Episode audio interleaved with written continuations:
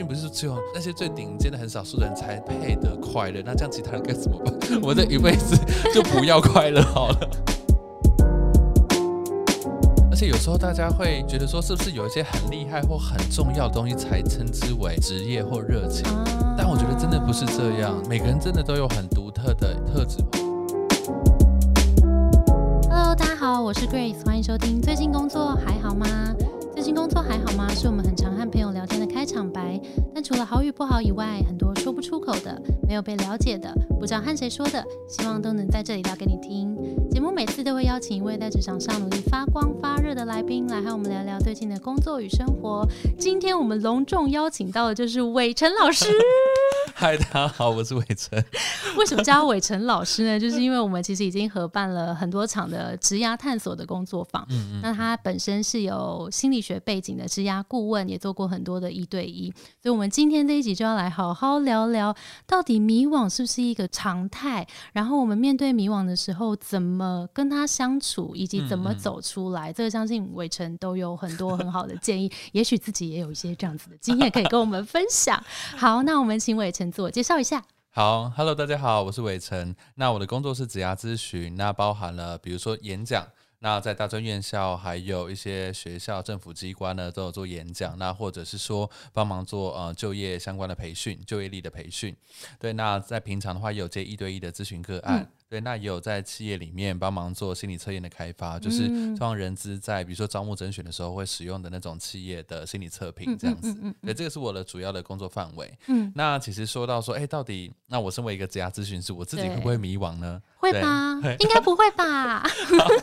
好，那老实说呢，一定要跟大家说，就像是比如说像心理师啊，其实我们也会遇到一些一些自己可能需要其他人协助的地方。对，就像这样子一样，其实职业咨询师呢，啊我们也还是会遇到自己偶尔会有些迷惘的时，候，当然这样子。当然，嗯尤其在这几年，大家越来越正视这样的一个问题。迷惘的话，它比较像是一个动态的状态，而且会随着，比如说，甚至你可能多了解了一些事情，然后你多了解了自己，反而会更迷多了解了解，惘。对，对，因为你发现世界超大的。对，世界真的很大，而且有时候我觉得，与其说你是要选某一个职业，倒不如你想象中的可能会是连接着那个职业背后，你的生活可能会长怎么样子，嗯或者在那个工作本身，你每天在做的事情可能会长怎么样。嗯嗯就是它其嗯实不是只有工作，它包含了我们喜欢的生活方式，或是这样的生活方式到底我会不会喜欢，对我来讲什么样的影响，像这些都是其实都需要思考进去的。的问题。对，因为其实像我非常呃认同，就迷惘它是一个动态的状况。因为像我自己也是小时候有小时候的迷惘，嗯然后进到职场第一份工作，有时候会觉得、哦哇太棒了，这就是我要做。但是衍生出来越做越多，发现哎有里面有一些东西其实不是我要的了。然后再嗯进进到可能。呃，出国，然后又回来创业，创业之后就更多了。就是 天哪，我已经没有人告诉我答案是什么，我要怎么做才对的时候，哇，就是太多太多的决定要做，到底哪一个才是对的？然后到底有没有对的呢？还是其实是我要找到适合我的？那适合我的又是什么呢？就是 这是延无限延伸可以下去的一些问题。所以，我们今天就好好来聊聊这个。嗯嗯那我们前面就先来聊聊伟成，好你的第一份工作就是你要的了吗？我第一份工作其实它有点阴错阳差，那时候好期待哦会有会有 这个职缺出现的时候呢，其实是我的博士班学长，他有一嗯次就在他他的脸书动态就分享了一个职缺，就哎、这蛮有趣的哦。他说嗯呃人资系统的建制，还有心理测验的开发的这样的一个工作，嗯嗯嗯对。然后我那时候想说，哎、好像好像会适合我哦。嗯嗯，对，那嗯为什么会这样讲？是因为我之前其实我自己也是 迷惘了蛮久的。我人生第一次迷惘就发生在高中升大学，我那时候完全没有办法想象我以后到底要做什么工作。试啊，我只会考试只会念试，书对啊然，后他们就说啊，你只要成绩念得很好啊，然后你就会知道你要做什么了对对。对对，但，根本就是不是，没有什么在哪里。有一种就是不是世界真相不是长这样，然后我那时候不知道该怎么办，就是我选的这个科系对我未来的工作没有太多的直接的关联的话，我会也会有点担心。对，毕竟我要花四 年。对，毕竟我花四年其实也是蛮久的这样是，啊，所以我那时候就想说，好，我对大部分科系真没什么兴趣，然后我也不知道我想干嘛，所以我决定要念心理学。因为那时候念的科系都跟心理学有，就是心理学相关的科系，嗯我，就想说，好，我一定要好好了解我自己，至少了解你自己。那至少 了解我自己。然后就是那上了之后呢，就没想到遇到第二次迷惘。第二次迷惘就在念心理系的时候，我身边的朋友都说啊，陈伟成就是那种种温暖疗愈型啊，所以你很适合这也是我看到的你啊。你很适合去去当心理师啊，这样子。嗯我我觉得我的个性的确是喜欢助人，然后是嗯蛮蛮疗愈的，这样子自己是说。是是是，我第二个人也说是我 感谢感谢大家的的 的支持，对对对，感谢大家。可是我那时候自己心里面也比较担心，还有害怕，就是我太容易共情，就是。嗯我其实蛮高敏感的，后来高敏感这个书一出现的时候，我就觉得哇，我完全就是有点这样这样一个状态。嗯嗯嗯嗯对我来讲，我就知道很容易共情，只要别人很伤心或很痛苦的时候，或怎么样的时候，我很容易很容易受影响对。我很容易可以感染到，比如说他悲伤的时候，很容易会想要哭这样子。嗯其实我是那你就想跟他一起哭，这样就是有可能会是这样的一个状态，所以我有点害怕。就是如果我会常常遇到这样的一个，跟他一起？对对对，来访者的话，我我害怕我自己失控，呃，或者说走不出来这样。对当然，比较成熟的心理师，他们其实也会好好的去就是处理这一块，然后也会找督导，就这样没有错。嗯但只嗯是对于那时候我来说，我不太确定我是不是真的能够，而且可嗯能对你来说相较辛苦吧。对对不对，有一些来访者跟我讲说，我发现他遇到的状况，就其实他有一些很特别的特质，嗯然后对他来讲就像一种诅咒一样，或者他觉得嗯他因为有这些特质，所以他不太喜欢他自己。嗯嗯，对，然后我那时候有点像这样的状态，然后就绕了一下，我想说好，那我也喜欢气管，就念工商心理学。那工商心理学的知识跟心理学一样，我都蛮喜欢的。可是嗯最大的 bug 就在于说，通常念工商心理的出去，呃，我们很多同学在走人资 HR，那有些同学去走管顾这样子，其实两两边都有我喜欢的地方。不过在做 HR 的时候，大概知道台湾的产业刚开始要从比较行政的这些事项做起。我基本上我是一个比较喜欢弹性和变化，嗯还有创新的这样一个个性。嗯所以我那时候其实觉得说怎么办？假设我要可能要做五年，甚至到十年，才有办法做到我比较想要做的，真的可以碰到人才发展的这一块的话，我会有点担心。嗯嗯嗯，就我前面可能会 撑不下去。对，可是如果假设是走管顾的话，我很喜欢那种每次都挑战一个专案，嗯然后快速的去解决，这样投入。可是我很担心的是，很多管顾都工时很长，我会希望我的人生不要只有工作，还是有我自己的生活。嗯嗯嗯所以最主流的两条路呢，我都没有办法去，然后我又觉得我不是适合一直做研究的人的情况下，我人生又再次的面对到一个很茫然的阶段。懂。对，所以那时候才会在我学长就是抛了这个职缺之后，就立刻就觉得说啊，这就是应该是就是他了，这样子对，。人力资源测 对评，对对对，我就想说啊，好像跟人有关，对，看起来是一个解答，看起来是一个解答，我就去了。所以大但大家呢，真的就奉劝大家不要做出这种决定。就怎么了呢？你不是也算是评估蛮久的吗？我对于我自己的状况评估很久，但是对对于组织的文化还有一些状况，啊，他到底在做什么？对对对，我其实并不是真的那么熟悉。嗯嗯对，因为有时候不是做的事情本身，有的是整个文化和个性。像有些人喜欢比较弹性的，有些人喜欢比较 SOP 的这样的一个模式，每个人都不一样。其实我那时候没有研究太多关于公司的文化，对、嗯我就去了。哎毕竟是第一份工作嘛，真的，我觉得第一份工作也不要给自己压力这么大。谁的第一份工作都做到自己喜欢的但是如果其实你不小心遇到这样的状况，说不定你还是会怀疑。当然哎当然因为你可是我还有很多事情，对啊，啊我还有很多事情没有做过，还有很多人没有遇到，难道这个人就是他了吗？什么之类的。对，就真的 这就是我的真爱了吗？我还没有遇到第二个，我怎么知道这个是？，对对对对，我觉得他真的都很容易会有这样的一个问题。嗯嗯。那我那那你那时候怎么？我那时候是啊、我觉得有一个有点幸运的事情，呃，我的部门的运作很像是在大集团里面的小公司，啊，所以其实我们是蛮独立的。那我那时候接触的工作真的很广，我刚开始真的是做的是心理测验的开发，对。接续这个心理测验开发，因为我们是网络上面的公司，所以要把这个心理测验变成一个网站。嗯嗯，好，所以我嗯。那时候就面到人生第一次说啊，什么我要当网站计划，什么叫网站计划，哦？网站架构什么东西，我从来都不知道哎、OK 超级跨领域，，对，超级跨领域，然后把天哪，从心理咨商到 对。网站企划，对对对对对。但我那时候也没有想太多，我想说，既然就是你们都愿意这样子让我做这种事情，你们既然那么大胆的启用了一个新人，从来没有经验。我就担起来，那我就做吧，这样子。那当然过程当中很真的蛮痛苦的，就什么都不会，什哦、你可能在么都不懂。这个人力的测评上面很有专业，对对对但是其实对对你对于网站的 到底怎么架构什么那个真的没有什么，对，嗯所以我那时候觉得也蛮感谢那时候跟我合作设计师工程师，他们很有愿意包容，对包容我这个智障，对，然后就是就这样子一起跟我跟我把这个东西弄出来。然后后来这个东西弄出来了之后呢，更酷的事情就是，好，那工具上线了，所以我们要到学校里面教老师怎么使用，甚至要开始帮学生做辅导。哇，就是从一个主题开始一连串，我们都做了这样。嗯可能对有些人来讲是蛮混乱，但是我觉得对于我那时候还需要很多探索的人来说，它未尝不是一件好事。的确是，如果我们在二十几岁的时候、嗯多有这些机会去探索，即使你没有找到那个你最喜欢、最喜欢的东西，至少排除了一些领域，嗯然后慢慢抓到一些你喜欢的东西。对啊，其实其实他蛮神奇的。我后来在进修的时候有学到一个计划性资源理论，然后我觉得他讲的蛮对的。其实很多人的人生呢，他最后在做的事情或他的人生一辈子，通常都会有一些偶发的机缘或机会或事件，就像命运的降，临，对不对？而且那个那个把握是他可能从来没有想过的，嗯，不在计划里面对，的。完不在计划里面的，因为他们在那样经验过程当中，他们好像快速的判断说，哎，这是他们想要抓住的东西。对所以后来他的人生有很大的翻转，这样的事情很多。对，因为像我以前也是，就是我刚开始为什么会开始教跳舞，其实也是一个机缘，就是我学姐那时候我还在学在大学的时候，就问我说：“哎、那个 Grace，你要不要跟我一起去教小朋友跳舞？”我想说凭什么？然后那时候我的感觉也是，我才刚开始跳舞一两 嗯年然后，但是如果你愿意信任的话，那我为什么不试试看呢？我就有点跟你那时候有点像，对对然后就一路这样啊，就交了十几年，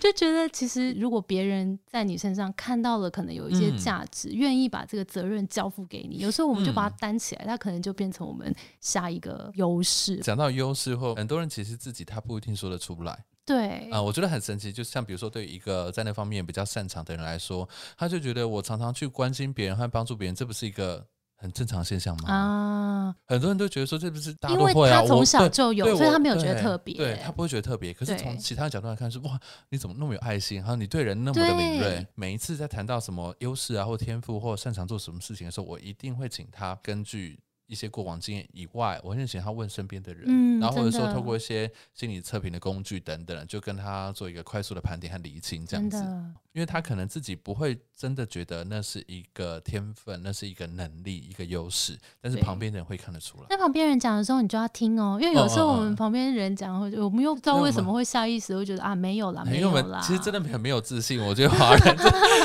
很多谦人没有虚谦虚自信，对过头对对了，真的要相信自己，说我是拥有这样的一个一个能力的，我是可以做到这样的事情。那伟成，你嗯经历过很多的个案嘛，然后大小的演讲，碰过很多年轻的学子们，你觉得大家这个普遍的焦虑跟迷惘是为什么？蛮常有几个状况。首先，第一个的话，他可能是希望有一个完美的解答或标准答案。进了社会后，来到这个正式的踏入这个世界的时候，我觉得真的跟教育的那个环境很不一样。对，以前的教育环境，就是都会有标准答案，你就是追求那个标准答案。对可是其实人生当中所有的选择，其实没有没有什么标准答案，可能有一个大的适合的方向，嗯对。但是其实你真的要那样选或那样选，只要你可以接受，也不是说真的很不幸。嗯嗯嗯，对，所以我觉得这样的一个落差会导致刚开始很多人在进职场的那段时间，他是会很茫然还有困惑的。嗯比如说我的公司的人是这样，嗯，我的主嗯管是这样，对然后这个文化是这样，做事是这样，然后大家会有非常多的迷惘，然后慢慢一段时间之后，大家才会知道说啊，原来是我经历这些之后，其实我要开始做选择。嗯对，其实就是那个选择，大家才会慢慢开始知道说啊，去承担每一个选择之后的后果。嗯嗯，然后嗯第二个很常也很常见的就是冲突，理想和现实的冲突，或自己和其他人的冲突。啊，因为艺术类的人超常会有这样的一个状况，嗯因为艺术类或心理类的人，可是，在台湾的话啊，如果你不是理工科啊，然后不是工程师的话，你就会觉得啊，怎么那么的辛苦呢？那 就是我啊，文祖生，对，文祖生真的觉得特别的辛苦，然后不知道该怎么样把自己放在哪一个位置会比较好，嗯这样子。就比如说，你知道你最喜欢这些东西了，嗯，可是他没有钱，就我真的很喜欢文字，可是编辑的薪水天花板可能就在这里，对，或是很糙，或是对对对之类的，或是说很喜欢这个，但是做不到。嗯，那这样你会怎么建议这些啊、？因为在这样的情况下的话，通常这样来这样子来访者的话，他就很焦点、痛苦，然后所有的东西都会同时卡在他的脑里面。对，所以通常最重要和最好的方式就是和他一起一个一个厘清，就是他正在考量的点有哪些，嗯，理想的因素哪些，现实的因素哪些。嗯嗯嗯，那好，我们先盘点出来我们在乎这些东西之后，我们去看一下现在的限制，看一下现在的机会点在哪边，嗯那他嗯可以有什么样的资源。啊、啊，因为我觉得只看理想或看现实都会很痛苦。对，而且其实我我最近也在看一些书，跟嗯上一些嗯线上课程，有一个资讯我觉得蛮有趣，是它要我们区分 perception 跟 reality。就是我们哦的感知跟事实，其实很多时候是不同的。嗯例如说，像我们为什么会看到工程师就想到他是好的，或者我们想到医生就觉得他是好像是哦好的，这这当然是很肤浅的一个例子，但是其实可以套用到我们嗯嗯各种层面里面，就是我们到底为什么被赋予这样的认知？那这个认知真的是事实吗？嗯那如果回到我们自己身上，譬如说我们觉得某些事情我们做不到，可真的是事实吗？其实我们身上可能有一些 quality 或是有一些技能，其实是可以做得到的。可能你从小被别人说什么东西不好，啊被爸妈说你啊就是不行或什么的，所以导致于我们没有办法去认知到那个认知跟事实不同。嗯嗯，来访者当中也有蛮多这样的人的，比如说蛮经典的一类就是直觉型选手，就是他嗯在评估、思考和做决策的时候，很多时候是依靠他的一个灵感和直觉。嗯嗯哦、可能在某些地方他会发现说，哎，对我的确喜欢当老师的某一个部分，我的确嗯喜欢当专案管理的某一个部分，可是。如果考量到全盘的其他面向的话，我好像不是那么适合。嗯那也有另外一派就是理性的选手，但不是理性选手就已经 OK。理性型的选手就是，我们就把所有的东西列下来对，A B C D 所有的优劣势全部列完，然后说，然后他就。说我无法决定。我我觉得其实要做决定，它需要一点点的冲动。对，因为我觉得凌驾于理性之上，就是你到底喜不喜欢。嗯对，就是真的喜不喜欢的这件你事情。评估之下，你发现 A 就是一个很好的选项，但是你如果不喜欢，你就是会选 B 啊，因为你如果继续选 A，你就一直很痛苦。像是刚刚 Grace 讲到有一个就是很重要，就其实我们的社会价值观，嗯，我们爸妈和身边的人，这个社会经常鼓吹的那些东西，其实会不断的洗脑我们。真的，那我们在不断听到那些东西的时候，我们会相信那个是真的。对，但我们都没有去思考对对对是，不是但一旦跳脱这个环境，比如说用不同的国家的角度来看这件事情，可能就哎、哦，原来不是哎、对啊，哦，原来完全不是这个概念。而且你好像很正常哎，或者你对其实很厉害哎，对对对对对对对，再来还有时候可能是认知偏误，嗯就比如说对有些人来讲，他的呃思考模式就是人生不是成功就是失败，那我们不是、哦我没有成功啊，那我是失败啊，不能有光谱吗？对对对，就是没有光谱，然后就是很强烈的二分法，嗯就是这些在心理学当中会称之为认知偏误。嗯，它就像是把我们的眼前的世界加了一种遮罩或滤镜，真的让我们看不太清楚真实的我觉。得这世界完全不是二分法，对对全部都在灰色里面哎。哦 所以有时候我们要真的接受，我们就是在光谱光谱的某一个地方。就是像比如说每个领域都有，就是啊，就是大家的脑中就是啊，我只记得那些强的人，对，大家的世界就没有其他人了。可是明明其实，在每个产业、每个公司、每个职业都有在不同的水平线上面的人，但不表示说只有那些 top one 的人才会快乐、啊。没错，没错，啊他们只是被报道出来而已，他们的私下可能没有快乐，干嘛酸 就是酸葡萄有没有？对，然后或者说对他们又有成就、又很快乐，就是 OK，但是不表示说，哎，我只是一般的 level，难道我就不可以快乐，我就不可以很有成就感了吗？对，可能真的要去认清自己追哦求的东西是什么就。并不是只有那些最顶尖的很少数的人才配得快乐，那这样其他人该怎么办？嗯 我这一辈子 就不要快乐好了。所以刚刚伟成讲到很很好的一点是，我们有时候是在追求那个标准答案，嗯但其实出社会之后已经已经没有了。我们应该要找到一个可能比较适合自己的地方，然后也要摒弃一些外面的声音，可能有一些压抑的部分啊，或者是有真的很多社会框架的从小洗脑你的话，但我们真嗯的要学着慢慢跨出来，从外面的世界看自己。而且有时候我发现，哎、哦、越是在乎别人的人，越容易困在这样的一个迷惘里面。嗯嗯，其实我都很想告诉他说啊，其实就是因为你很在乎他人，所以你才会倾听别人的意见和建议，你会认真考量他们的期待和需求。其实这本身是一个很美好的事情，嗯嗯，那并没有什么问题。对对，只是说同样的，因为我们很在乎其他人，所以也会不知不觉的，我们的思考和决定经常会受到其他人的影响。那其实我们只要找到平衡就好。那请问一下伟成啊，你觉得如果大家现在可能有一些不同的选择在手边，有没有一些方法可以帮助大家去理清，说这个是是不是我自己要的？我觉得有几个点可以去思考可。以问自己，像是我很常会问来访者的，这个也是在生涯智商当中很重要的经典提问，就是关于 role model 的这件事情。通常我们会想了解说，哎，在你所有经历过的这些人物和角色当中，请你选出三个。假设你喜欢的是真人，像奥巴马夫人啊、嗯在这样的一个角色，或是比尔盖茨，那或是你喜欢的就是动漫人物，什么像是呃 什么岩柱啊 之类的这样的一个角色，就是你很喜欢你身边的某个亲朋好友，或是他甚至也不是人，他可能什么海绵宝宝这样的一个角色，其实都没有关系。找出这样的一个角色，然后说说看你喜欢他们哪些部分。嗯在这个过程当中，我们就会进一步去看说，有没有哪些东西是因为我没有，所以我很向往他们身上有的东西。嗯那也有的部分是我跟他们是本质上是很接近的，所以有一种共鸣的感觉。嗯嗯嗯这样这些都很重要，对，这些都很重要。慢慢的拼凑起来的话，其实就会描绘出我们想要的样子。其实这还蛮重要的。嗯嗯对，因为很多人其实刚开始来的时候，他说怎么办？我要 A 和 B 选哪一个？不嗯管你在过程当中，在每一个当下，就是我要哪一个 offer，这当然你一定会比较当下的状况。可是，可是如果这个选择跟你最后想要拥有的生活或想要成为的人都没有什么关联的话，最后你再回来看，你可能还是不知道你在干嘛。其实很重要，是在路上捡取一些自己喜欢的元素，嗯对对对然后对对不要偏离它。嗯因为有时候我们做选择，如果我们刻意去选了一个自己不喜欢的，然后其实它就会偏离。嗯但其实像伟成刚刚讲自己的故事也是这样，就你实际是在捡你喜欢的对东西，对对对对，然后你是慢慢聚焦的，嗯就你也不是说一次就选到位，嗯但至少你往这个方向前进的时候，你就会慢慢的找到自己可以很舒适的地方。那我觉得得我自己一路上好像也是这样，可能不太确定 B 点是什么，嗯但是我往往一个方向对对向对对对靠近。我觉得这个这个这部分蛮关键的，因为很多人会期待说快速的、立刻的，我是不是怎样啊，就瞬间找到了。但是我觉得有很多的因素，因为比如说像我好了，我从来没有想过最适合我的工作是帮别人找到适合他的工作。啊这是一个很 tricky 的东西就是对它是一个概念，它不是一个职位。我自己也以前也不是那么明确，但是我后来发现，哎，我的就像刚刚 Grace 讲的一样，这个策略是正确。就是说，虽然我无法知道最最最适合我的某一个角色可能会长什么样子，但我必须要持续靠近那个方向。对，嗯那你是会怎么建议大家去找到自己的热忱？我很常跟大家谈，就是兴趣和热情的这个差别。最大的差别就是兴趣的话，很可能就是你生活当中的小调剂，想要放松的时候、舒压的时候你会做的，但是不表示面膜啊，很小，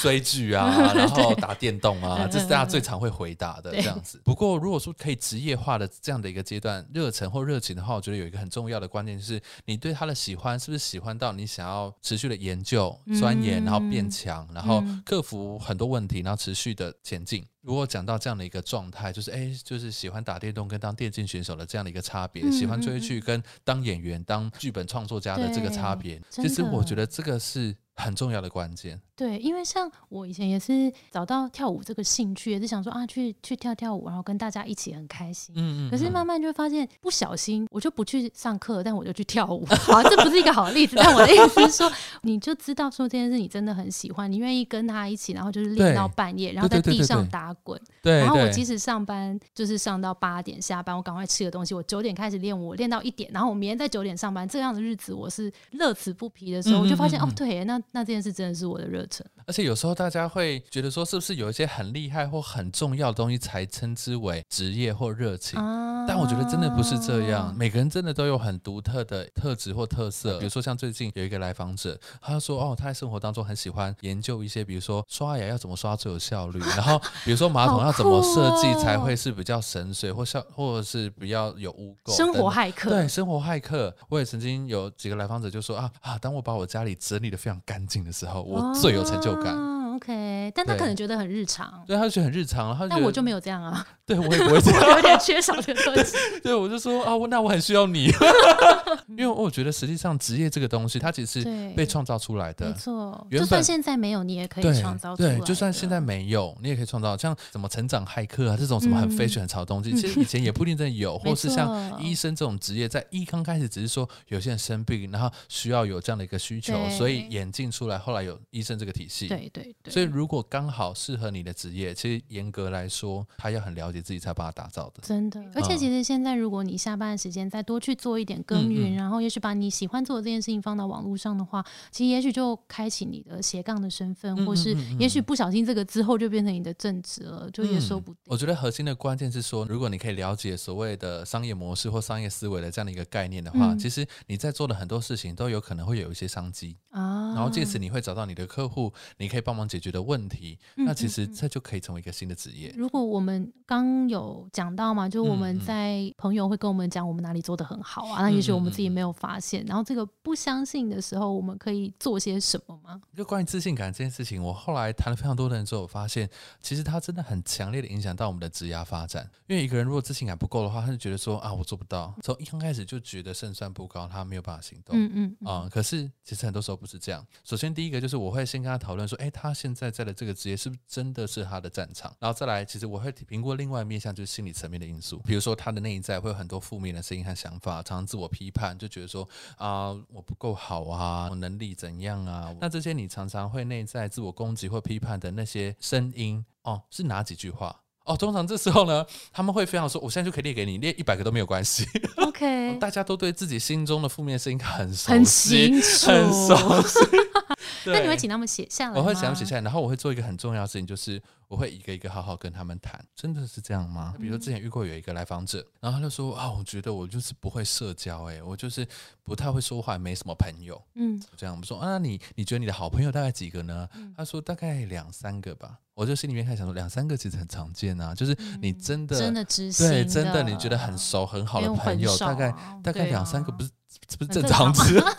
然后再来我就会问他说：“哦那你为什么会认知到说你觉得你不太会社交，然后不太有口才呢？”嗯，然后他就说：“哦，就是他每次跟朋友聊天，大概聊到一个小时之后，开始就会没有话题。我说不是很正常吗？我就想说，对我心里面想说，这不超正常的事情吗？你怎么可能连续一直聊天呢？那你大概多久跟朋友见面聊天呢？他说大概三四天找一次，这样很频繁呢。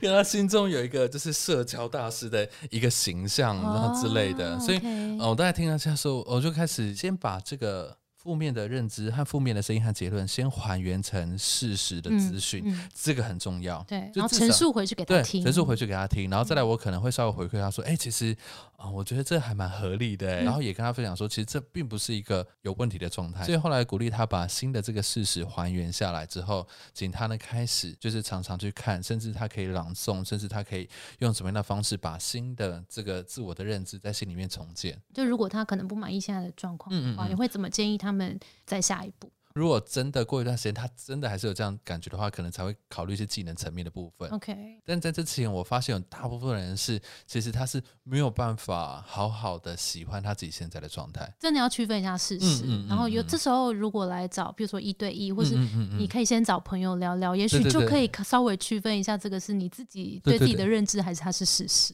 最后，我们非常感谢伟成的分享。那其实我们要跟大家讲一下，如果你现在在一个迷惘的状态，不太知道自己的下一步怎么走的话，我们二月七号有加开了一场职涯探索的工作坊，我们会把我们的职涯探索工作坊的资讯放在节目栏里面，然后伟成会是我们的老师，嗯，对好，欢迎大家来报名，没错，好的，那我们今天节目就到这边喽，谢谢伟成，好，感谢大家，我们的节目是最近工作还好吗？希望可以陪你一起把每天过得更好，谢谢你的收听，我是 Between Ghosts 的 Grace。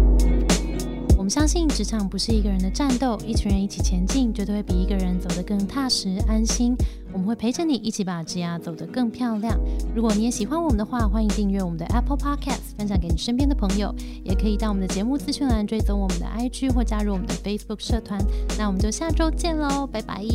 拜拜，大家拜拜。